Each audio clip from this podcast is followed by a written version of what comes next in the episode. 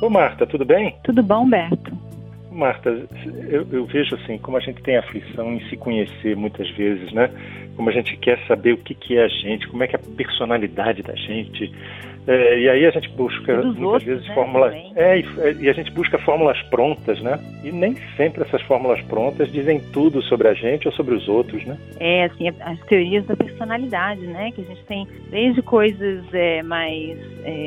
Como a astrologia e o enneagrama, até várias teorias psicológicas da personalidade, né, que tentam falar da, das diferenças, né, é, de, de, de, comportamento e de sentimento entre as pessoas. É, é uma área da psicologia essa, a teoria da personalidade. Mas você sabe que tem uma teoria que de um britânico chamado Daniel Nettle, que é considerada a melhor teoria da personalidade, porque ela tem um poder preditivo e descritivo muito grande. E Ah, ela é? consegue pensar aqueles fatores que podem até mudar um pouquinho na vida, a gente pode ter pequenas modificações, mas que dá o tom de uma pessoa. Né? E é uma É, teoria de cinco fatores. Cinco fatores. E quais, quais são eles? Pois é, assim, primeiro, assim, esses cinco fatores não é dizer que você tem ou não tem, sim ou não. É Ah, mais tá. um contínuo, entendeu? É como a altura, Aham. ter pouco ou ter muito. Então, Ah, tá. o somatório dos scores de uma pessoa vão falar da personalidade dela. E é muito interessante essa teoria, porque ela, uma pessoa que faz o teste várias, em várias ocasiões da vida, ela tem um score semelhante, com 20 anos, com 30 anos, com 40 anos. E também quando você conhece bem uma pessoa, o seu score, o outro faz a mesma medição que você faria. Então existe uma, uma consistência na teoria. É muito interessante. Então, são cinco fatores, né? O primeiro deles seria a extroversão. Mas a extroversão não é a extroversão nesse conceito que a gente usa corriqueiro. A extroversão para o Neto tem a ver com a sociabilidade, quer dizer, o tanto que você gasta tempo com eventos sociais e a, su- a sua emoção positiva em buscar reforçadores fora de você. Então, é, fazer amizades, é, ganhar status, Quer dizer, você gosta da Viajar. companhia dos outros, né? Companhia dos isso, outros. viajar, fazer amigos, ganhar status, ir a- às situações sociais, essa disponibilidade que você tem para buscar e também os extrovertidos têm uma predominância de emoção positiva.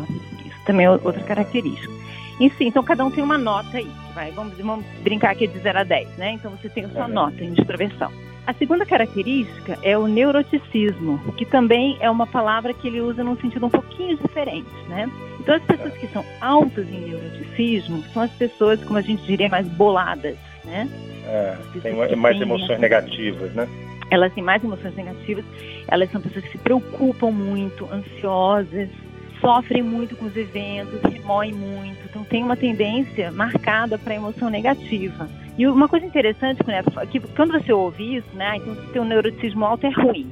Na verdade, o Neto fala isso, todas as características elas podem ser boas e ruins. Então, assim, lá na savana, quando, na evolução, uma que tinha o- aquele ser humano que era muito preocupado, que se preocupava, que não dormia a noite pensando, que se preocupava com os, né, com os perigos, esse sobreviveu.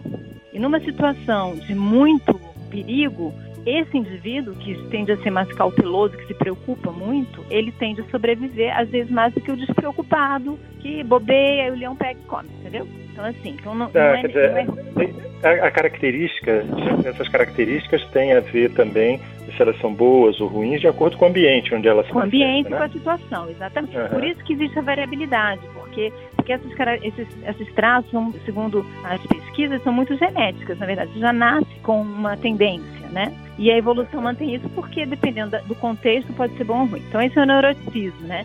E também as pessoas, às vezes, as pessoas que produziram conhecimento, muitas vezes eram altas em neuroticismo.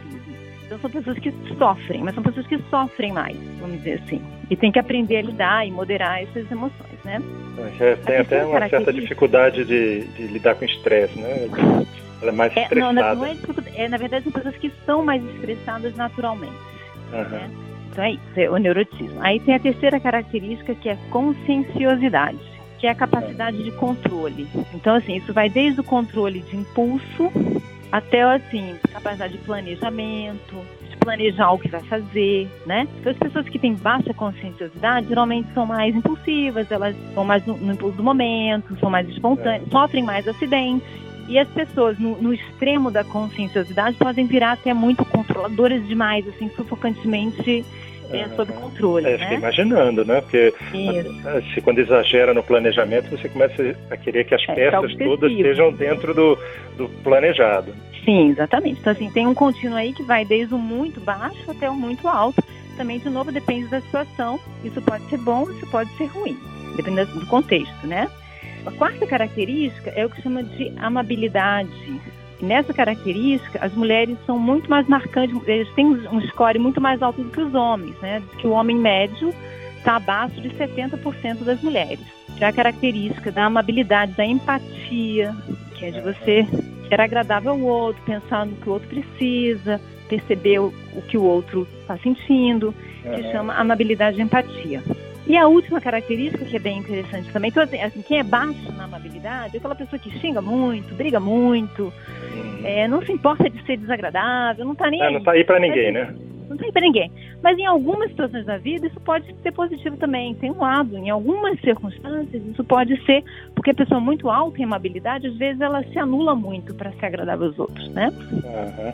E a última característica é a abertura à experiência que é a propensão da pessoa a ser aberta para o novo, para experiências subjetivas. Então, os poetas são altos em abertura à experiência, as pessoas que têm experiências místicas, têm experiências estranhas, também geralmente é alto em pessoas que têm essa tendência do lado negativo, né, para psicose, porque são pessoas abertas para para conhecimento, né? Para a curiosidade intelectual, né? Também. Pra estética, isso, arte. Estética, né? arte. Então, é, é a quinta característica. Então, a personalidade é. é existe um testezinho rápido em que você faz o seu score nas, nas uhum. cinco características e isso é bastante constante na vida. É muito interessante essa teoria. É, mas, Marta, e deixa eu te perguntar, uma coisa não exclui a outra, né? Uma característica não exclui as outras, né? Não, nenhuma. Você pode ser, por exemplo, alta em extroversão e baixíssima em amabilidade, né? A ideia de que o uhum. extrovertido é simpático, não. Você pode ser muito alto nessa busca de, de emoções positivas e busca de coisas fora de você e não tá nem aí para é, e ser baixo em amabilidade, né? Então, assim, todas elas se casam umas com as outras. Não, eu achei legal porque as pessoas não estão fechadas dentro de caixotes, né? Não, vezes, não é, são. É, as características, você, todo mundo tem um pouquinho. Um pouquinho. Sim, todo é, mundo uns tem. Uns mais, outros menos. Isso, é, uma, é um contínuo, é mais como altura e não uma coisa de sim ou não, né? Você tem um score para cada coisa. E quando você pensa nesses, nesses fatores e começa a olhar as pessoas, você vê como isso prediz e como que o, o outro fala de você é geralmente o que você fala de si mesmo. Então, assim, tem um poder preditivo muito grande. Ah, que legal, mano. Ó, oh, chegou nosso andar aqui. Beleza. Então tá, Humberto. A gente se vê mais. Até a próxima. Até a próxima. Tchau. Você ouviu Conversa de Elevador com Humberto Martins e a psicóloga Marta Vieira.